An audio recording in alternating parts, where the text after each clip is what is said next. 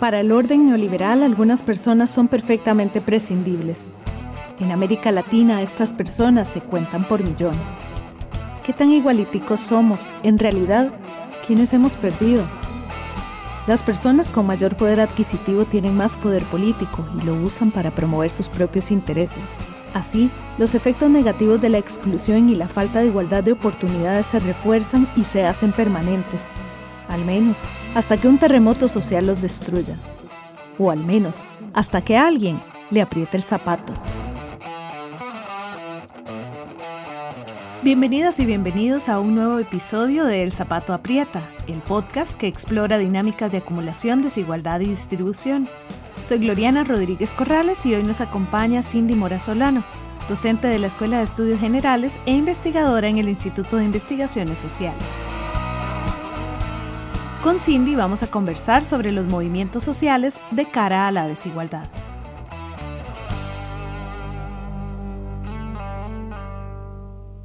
Bienvenida Cindy al Zapato Aprieta. Muchas gracias por la invitación, Gloriana. Y Cindy, ¿por qué los distintos grupos de una sociedad se empiezan a organizar en movimientos sociales? Bueno, históricamente las distintas formas organizativas que conocemos como movimientos sociales han sido mecanismos fundamentales para luchar contra la desigualdad, ¿verdad? Eh, para utilizar la metáfora de este podcast, eh, uno podría decir que una de las posibilidades que existen cuando el zapato aprieta, ¿verdad? Es que las personas se organicen en movimientos sociales, los, distintos grupos de una sociedad, los distintos actores colectivos se organicen en movimientos sociales, ¿verdad? No es la única posibilidad. Puede ocurrir que actores políticos, grupos determinados a los que les aprieta el zapato, ¿verdad? Eh, no se organicen en movimientos sociales, eh, se salgan, por decirlo así entre comillas, porque nadie se puede salir del sistema político, ¿verdad? Se retiren o digan, bueno, la verdad es que yo no voy a volver a votar, yo no voy a volver a participar en ninguna organización, yo me voy a ir para mi casa a vivir eh, la situación económica o la situación ambiental o social difícil que yo estoy viviendo, ¿verdad? Eh, no me voy a ocupar de la política, esa es una posibilidad. Otra posibilidad es que me, ¿verdad? me retire eh, a otros planos de la vida social que me vincule a una iglesia, ¿verdad? O a un tipo de organización de, de, ese, de ese tipo, ¿verdad? Pero aquí estamos hablando de los grupos sociales, que se organizan y organizan su malestar y organizan su descontento, ¿verdad? Eh, es una forma de reaccionar a la desigualdad. Cuando hablamos de movimientos sociales, hablamos de mecanismos mediante los cuales los grupos organizan su descontento, organizan su malestar, organizan... Eh, todas estas sensaciones que ellos tienen ante una distribución de los recursos que es desigual, ¿verdad? Históricamente podríamos pensar en distintos movimientos sociales, ¿verdad? Que nos muestran que esto no es algo de esta época, sino que la vida, en la vida social los movimientos sociales han sido muy importantes para cambiar el curso de, la historia, ¿verdad? Pensemos en el movimiento contra la esclavitud, en el, el movimiento obrero, el movimiento de trabajadores y trabajadoras, el movimiento de mujeres, eh, los movimientos por la diversidad sexual, eh, no sé, movimiento indígena, movimiento ambientalista, y podríamos seguir, ¿verdad?, en, una gran lista. Pero eh, cuando hablamos de movimientos sociales, estamos hablando de estas expresiones políticas que em, organizadas buscan luchar contra formas de, de, desigualdad, ya sea para que se redistribuyan los recursos de una manera distinta, ¿verdad? ya sea para que en una sociedad se brinde reconocimiento social o político, o ambas, ¿verdad? Tenemos movimientos sociales que se plantean desde el ámbito de la redistribución de los recursos y al mismo tiempo de la búsqueda del reconocimiento social o político. Y bueno, en el PAD, que es el, programa Nuevas Formas de Acumulación, Distribución y Desigualdad, a nosotros nos interesan de manera particular los movimientos sociales que surgen de cuando el zapato aprieta, ¿verdad? El zapato duele, el zapato lastima, ¿verdad? Y ahí entonces hay una organización de ese malestar y de ese dolor que genera un zapato que, está lastimando, ¿verdad? Que no a todo el mundo le lastima. Que no todo, no, no todo el mundo le lastima, ¿verdad? por eso hay, hay un, podríamos decir que hay grandes sectores a los que le lastima y tampoco se organizan, ¿verdad? Pero a nosotros nos interesan los que sí se organizan cuando el zapato aprieta, ¿verdad? Eh, tanto en protestas, protestas como más cotidianas, en movilizaciones más amplias, callejeras, ¿verdad? Eh, recordamos en el país en los últimos años la huelga contra la reforma del régimen de pensiones de 1995, las manifestaciones del ICE en el 2000, todas las luchas en contra de la entrada en vigencia de RITEVE en los años 2004, 2006, las luchas y todas las manifestaciones del movimiento del no contra el, Tratado de Libre Comercio entre Centroamérica, República Dominicana y Estados Unidos, verá que son como esas grandes movilizaciones callejeras y en movimientos sociales, ¿verdad? Que son como tres tres dimensiones distintas. Una cosa es organizarse en una protesta porque hay un hueco frente mi calle, entonces yo lo soluciono y cuando ya se soluciona el problema me devuelvo a mi casa, pero otra es estar organizado de manera sistemática en el tiempo, luchando por distintos eh, eventos, distintas situaciones que son perjudiciales no solo para mi calle o para el hueco que está ahí enfrente, sino para la comunidad nacional o para el grupo al que yo pertenezco. Y demandas que parece a veces también que se enmascaran, claro. O sea, que demandas que son permanentes en el tiempo. Claro. Escuchándote, eh, sin de repente una puede pensar que, bueno, aunque una de las formas en cómo las organizaciones empiezan es en el hablar, hablar con otro y darse cuenta que tiene ese mismo malestar, que no siempre que una habla termina organizada, ¿verdad? Eso, eso es clave. Pero, ¿qué otros, qué recursos tienen las personas que se organizan, estos actores políticos, qué recursos tienen para poder eh, funcionar en esa organización? Sí, cuando hablamos de movimientos sociales, para nosotros es muy importante y bueno, el trabajo que yo he hecho en el Instituto de Investigaciones Sociales tiene esa línea, ¿verdad? Es muy importante identificar los recursos con los que cuentan los distintos grupos sociales que se organizan, ¿verdad? Em, porque los recursos políticos van a determinar las posibilidades de eh, tener éxito, por llamarlo así, entre comillas, ¿verdad? Éxito en el planteamiento de una demanda. Em, hablamos de recursos organizativos, ¿verdad? ¿Cómo son las organizaciones? ¿Qué tipo de educación política tienen? ¿Cuáles son los ejes que estructuran la, organización? ¿Verdad? Eh, todos los recursos que tiene la organización en términos eh, de, de las formas en las que se organizan todas las personas que forman parte de esa organización. La agenda política misma es un recurso, ¿verdad? lo que se está buscando, la demanda, la petición, la solicitud que se está planteando es un recurso mismo porque va a orientar la lucha, va a, hacer el eje que articule ¿verdad? Las, las demandas que se van a plantear. Los recursos económicos, sin lugar a dudas, ¿verdad? Recordemos en el, en el caso del, del TLC cuando surge un, supuesto movimiento del sí, que en realidad era un grupo político, empresarial y partidos políticos organizados eh, con todos los recursos habidos y por haber para hacer una campaña política frente a un movimiento del no con organizaciones que tenían recursos económicos distintos y, eh, comités patrióticos que tenían que hacer ventas de comidas, rifas, este, etcétera, ¿verdad? Para poder posicionar eh, su, su demanda. Peñas culturales, de todo, de todo. ¿verdad? Y recordamos esa, esa etapa como... Venta de tamales. Claro, en ese momento recordamos a este actor político como un actor con una gran desigualdad en sus recursos políticos económicos, ¿verdad? Los recursos mediáticos, ¿verdad? Si pensamos en movimientos sociales en América Latina, eh, hay algunas, por ejemplo en México, muchas organizaciones que tienen su propia radio comunitaria o que tienen su propio periódico local, ¿verdad? Cosa que no, digamos, no es la experiencia de Costa Rica, pero los recursos mediáticos son muy importantes para, para decir, bueno, nosotros somos esto y queremos esto.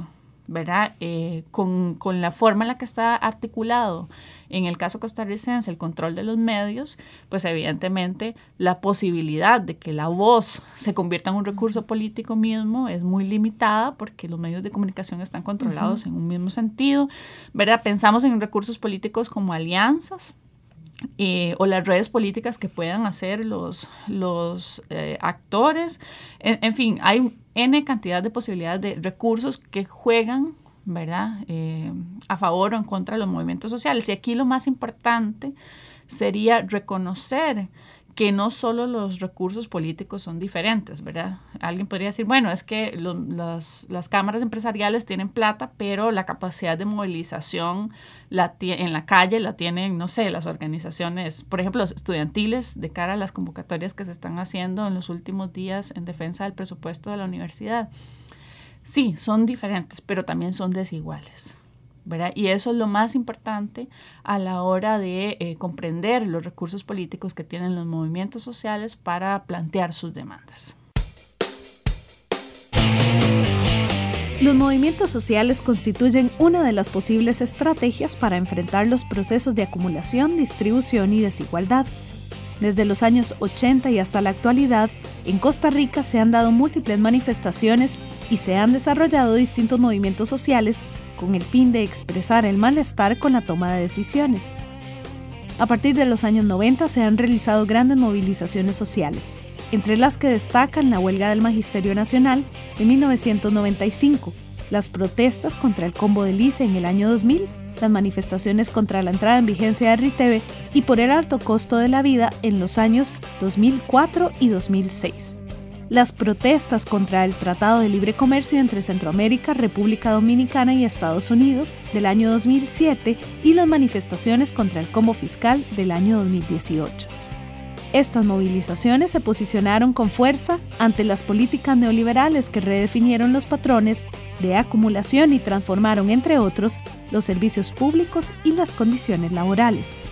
Asimismo, los movimientos sociales también surgen por los conflictos que se expresan en los cuerpos. El movimiento de trabajadoras y trabajadores bananeros afectados por el nemagón es uno de los conflictos productivos que generó una serie de problemáticas sociales relacionadas con padecimientos en los cuerpos de hombres y mujeres, lo que evidencia que los procesos de acumulación, distribución y desigualdad se manifiestan en enfermedades y otras formas de sufrimiento. Quienes participan en los movimientos sociales lo hacen con recursos políticos desiguales, lo que limita las posibilidades de ser escuchados. A pesar de lo que comúnmente se cree, las distintas manifestaciones políticas son fundamentales para contrarrestar la desigualdad y construir una vida democrática. Cindy Mora Solano hoy en El Zapato Aprieta. Hablando justamente de medios de comunicación, entonces, ¿cuál es la difusión de información relacionada con estos movimientos sociales? ¿Cómo se ven en esos movimientos sociales reflejados o discursivamente dibujados en esos medios? Claro, justamente por lo que señalaba eh, anteriormente, pues los medios de comunicación tienen un papel fundamental en crear, un, distribuir y reproducir imágenes em, que son imágenes estereotipadas o distorsionadas de los movimientos sociales, ¿verdad? En muchas ocasiones ocultan sus demandas, ¿verdad? Las desfiguran o las ocultan totalmente. Quizás aquí em, el ejemplo más claro sea la huelga contra el plan fiscal del año 2018, ¿verdad? En donde eh, toda la prensa hegemónica estuvo claramente organizada en plantear un discurso, que es el discurso eh, presidencial, ¿verdad? El discurso gubernamental y el discurso empresarial con em, organizaciones de movimientos sociales que tenían pocas posibilidades de plantear su posicionamiento, ¿verdad? Eh, sabíamos que eran sindicatos llenos de gente que quería dañar el país, gente vagabunda que no quería trabajar y etcétera, ¿verdad? Como es como el discurso eh, hegemónico convirtiendo incluso a muchas de las personas que participaron en estas manifestaciones en, grupos criminales, ¿verdad? Se habló con ese lenguaje pero eh, sin que pudiéramos decir qué era lo que querían, ¿verdad? Quienes se oponían al plan fiscal. Entonces, sí, los, los, los, aquí hay un reto muy importante de los movimientos sociales ante una sociedad que tiene un control de los medios de, de esa forma. Ahora, este, esta, esta versión que nos venden en la prensa y en los distintos medios de comunicación, em, nos venden esta idea de que, de que sí pueden ser escuchados todos de la misma forma y que están ahí porque, porque no tienen mejores cosas que hacer. Esto es un gran mito. Claro. Eh, es un mito porque si consideramos lo que señalábamos de los recursos políticos, es imposible que todos los actores políticos tengan las mismas capacidades y las mismas posibilidades de ser escuchados. ¿verdad? Es, es como uno de los mitos democráticos, ¿verdad? Que tiene también eh, este país. Costa Rica en su excepcionalidad. que es un, país excepcional, eh, excepcionalmente democrático y además eh, en algunas ocasiones, según estas encuestas que miden la satisfacción, además es terriblemente feliz, ¿verdad? este... Y habría que decir que una de las primeras desigualdades que nosotros tenemos cuando hablamos de movimientos sociales es que no todos los actores tienen las mismas posibilidades de ser escuchados porque hay una distribución desigual de los recursos políticos también para plantear las demandas. Pensemos en, en, en el movimiento de trabajadores bananeros afectados por el nemagón o en las comunidades que se ven afectadas en este momento por el uso de los agroquímicos. Tienen las mismas posibilidades de ser escuchadas estas comunidades o estos grupos de trabajadores que las empresas que crean, distribuyen y comercializan los agroquímicos en el país, evidentemente no, ¿verdad? No tienen las mismas posibilidades.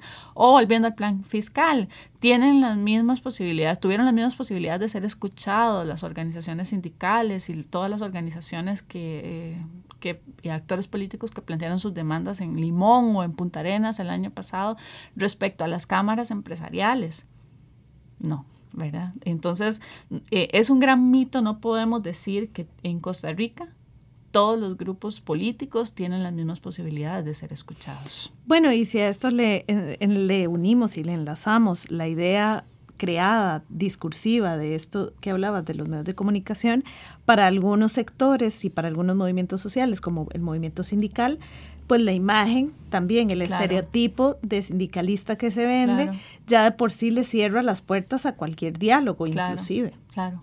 Sí, es imposible eh, dialogar con alguien que, que, se cree que es un criminal, ¿verdad?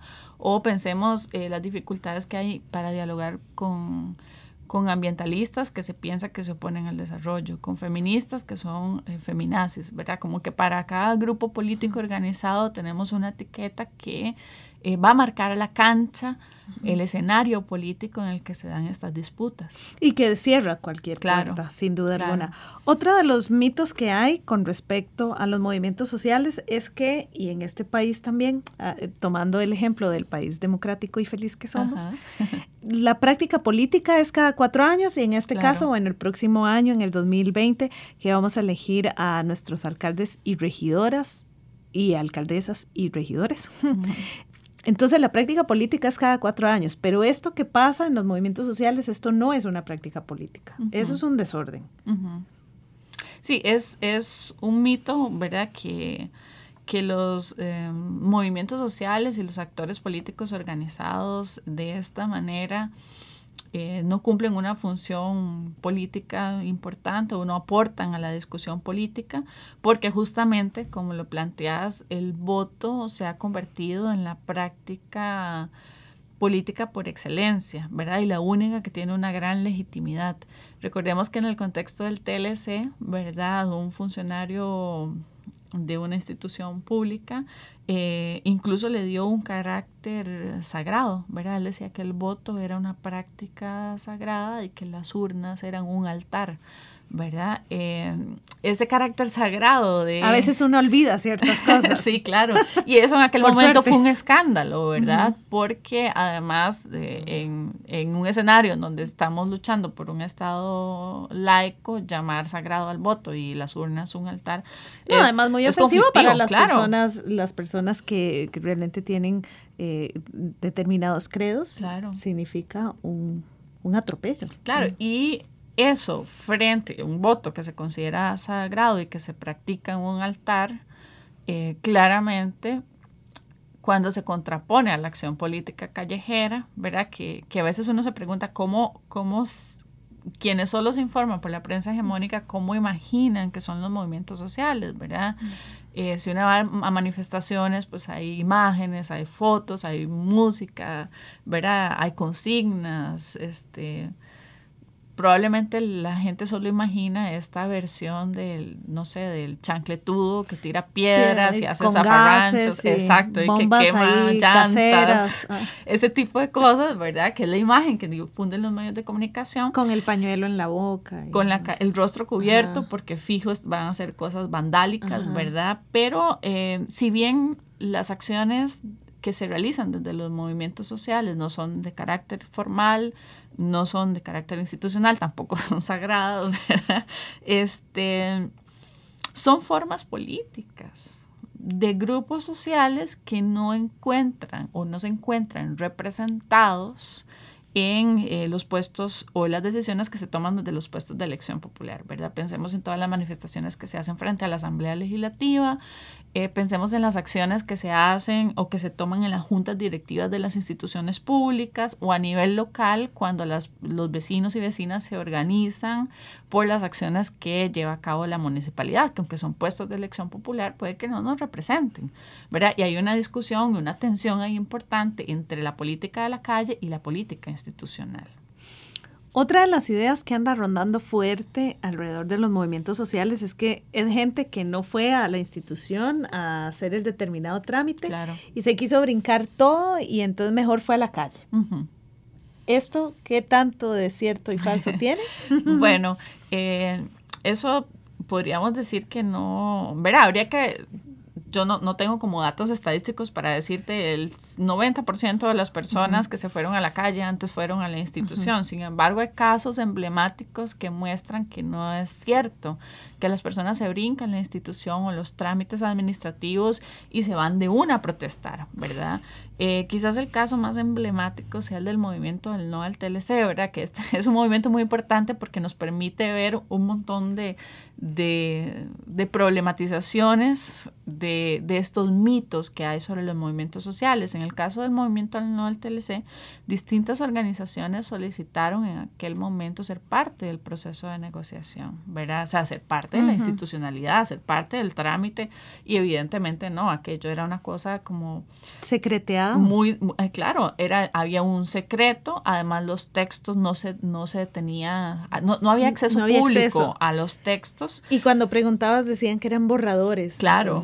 entonces es falso, digamos, este caso muestra que es falso que los actores del movimiento social un día se levantan y dicen, bueno, como tengo este problema, voy a ir a, a, ver Con la olla, a tomar, a tomar el parque. A tomar cierta institución o, o voy a ir con una tumba cocos a, ¿verdad? a hacer escándalo para que no puedan sesionar. Este. Y voy a ir a detener el tránsito para que nadie pase. Por lo general, ¿verdad? Y bueno, aquí la experiencia que tiene el instituto con el análisis de protestas, ¿verdad? Nos muestra que hay como que la, protesta es más bien un momento cumbre en un proceso de silencio y, de, no escucha institucional, ¿verdad? Entonces, eh, es, es, como te digo, no, no, no tenemos, yo no podría darte datos estadísticos así para darte el dato concreto, pero sí eh, sabemos de casos muy particulares y muy emblemáticos en donde el silencio institucional